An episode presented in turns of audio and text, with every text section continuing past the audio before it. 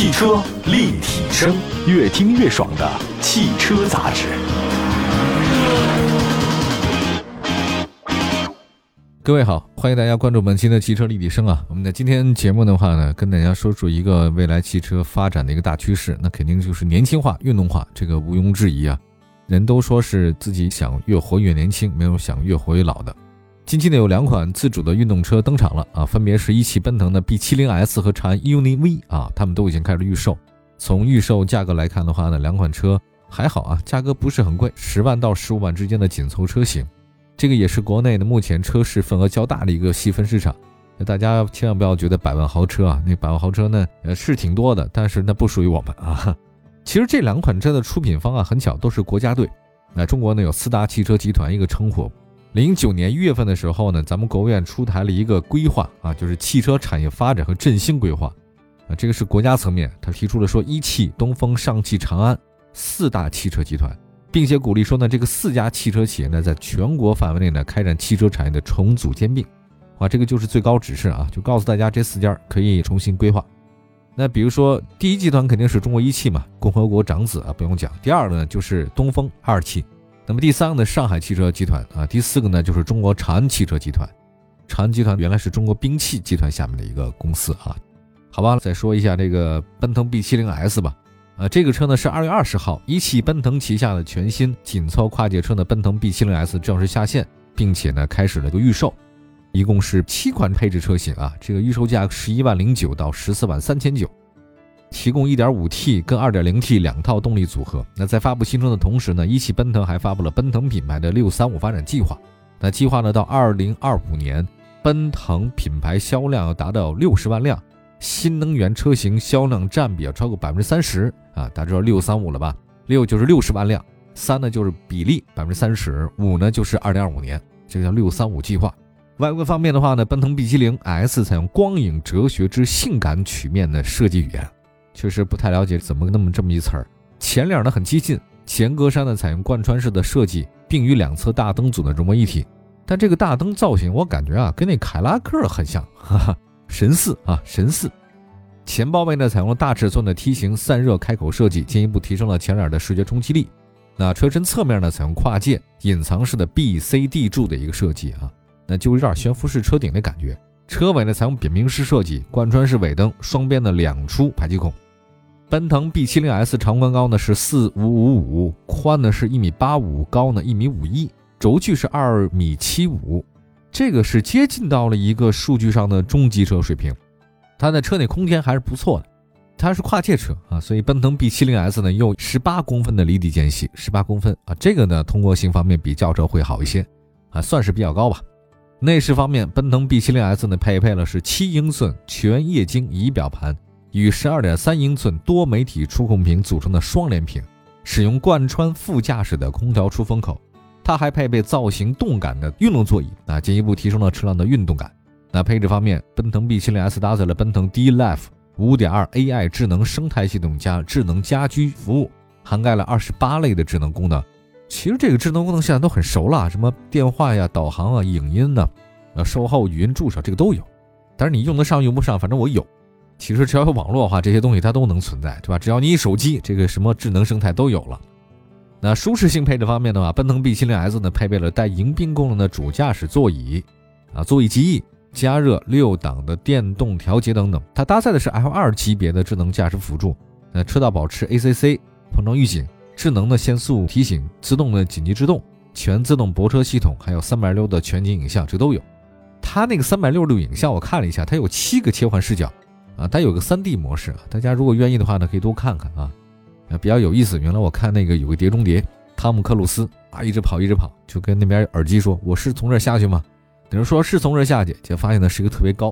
后来那哥们说：“等等，你不能从这下去，我忘了开三 D 了。”你平面和立体的还是有差别啊，所以这个挺有意思的啊。再来看一下这个动力方面，这个奔腾 B70S 呢提供 1.5T 跟 2.0T 两款涡轮增压发动机，直列四缸，最大功率124、165啊，最大扭矩258牛米和340牛米。这个当然340牛米是 2.0T 的。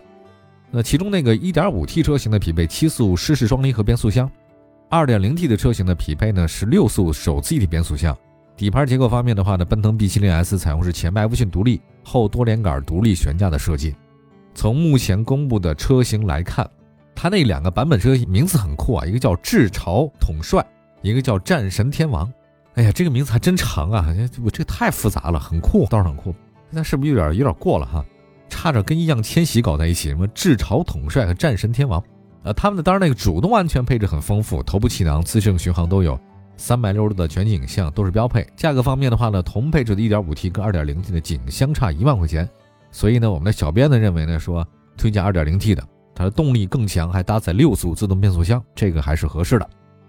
那根据乘联会公布的数据显示呢，奔腾品牌呢，2021年销售仅仅是五万七千多辆。那销售主力车型是 B70 和 T77，那分别呢是一万九千多辆和一万四千多辆。那其他车型表现非常一般。那如果展望这个 B70S 的销量趋势，外观当然很好，价格门槛呢也会高了，太高了这事儿呢就卖不动啊。奔腾品牌最热销的不就是刚才说的 B70 吗？起步价只有九万九千九，还不到十万，自动挡的也才十万五千九，而且呢是三厢设计啊，轴距达到两米八的这个中级车，你这个 B70S 轴距没那么长，对吧？只是紧凑的跨界车，你还卖的这么贵？呃，另外呢，从目前市场销售来看呢，跨界车的受众呢明显小于传统轿车和 SUV。那奔腾 B70 所在的区间里面，你消费者，我可以不选，你要选谁？要选哈弗 H 六啊，对吧？选长安 CS75 Plus 啊，这个都可以选，都是一线的自主 SUV。我要选合资的，还可以选卡罗拉，选雷凌，对吧？本田思域也可以差不多啊。所以留给奔腾 B70 空间不是很大。就算啊，咱退一万步说，您就是我非买奔腾不行，哭着喊着准备买奔腾的消费者。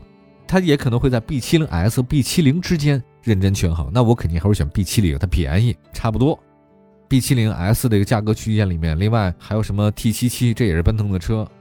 总的来讲吧，奔腾 B70S 它想走量是很难的，它的月销量也就最多一千辆，不太能卖得动。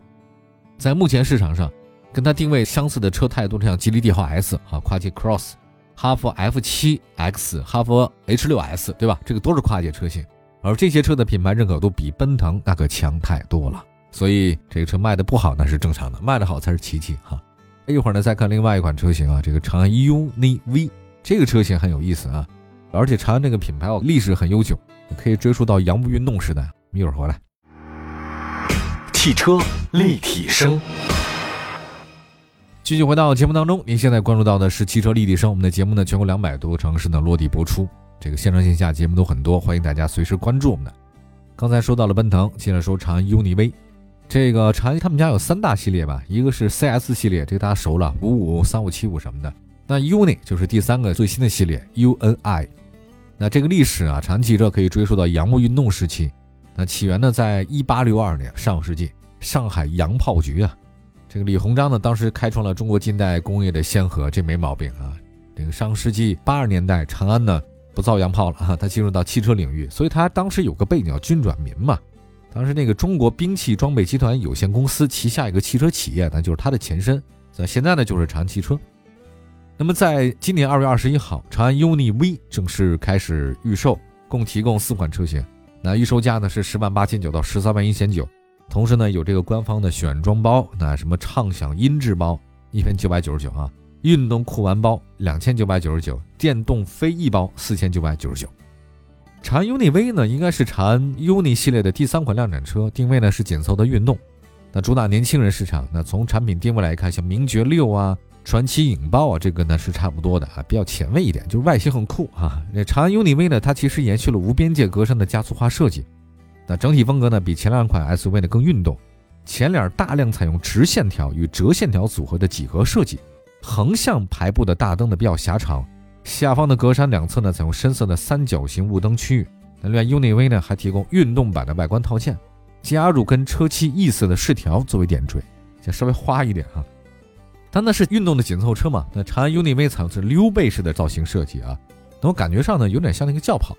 那配合侧面的那个腰线啊，我觉得它的运动感还是有的。另外呢，现在流行什么？流行那个隐藏式门把手，有对吧？说是增加仪式感，什么优化空气动力学，这个就不要信了。隐藏式门把手没那么多这玩意儿。时下流行的贯穿式尾灯也在 UNI V 上有了，它车辆的运动属性比较好。UNI V 呢还搭载可电动升降的后扰流板，最大的提供二十五公斤的额外下压力。这个扰流板是这样的，就是车速越快的时候呢，它能保持车辆稳定啊。但是如果平常你要市区开的话呢，实话实说，这个扰流板没有任何用处。UNI-V 的长宽高呢分别是四米六八，宽呢是一米八三，高是一米四三，轴距两米七五。那如果是标准身材这个紧凑车来讲，它跟名爵六差不多这个空间啊。那实际来看，我认为你说它那个宽只有一米八，高一米四，还不到一米五，所以 UNI-V 从数据上来看，它空间不大。如果你个子很高的话呢，头部余量也不大。所以如果你希望你的车有空间很大的话，那 UNI-V 不太适合大家。长安 UNI-V 的这个内饰风格比较简洁动感啊，它仪表呢是横向展开的三块彩屏，再加上中间的车联交互触屏是四屏联动，车里全是屏。另外呢，它有隐藏式的出风口，有点那种悬浮的视线效果，因为它的方向盘很小，平底设计，这个运动感比较强。UNI-V 呢搭载科大讯飞的语音交互系统，它能够通过整车 OTA 的在线升级。那动力方面，目前开启预售的长安 UNI-V 搭载 1.5T 蓝鲸系列发动机，最大功率138千瓦，最低扭矩300牛米，匹配的是七速双离合变速箱。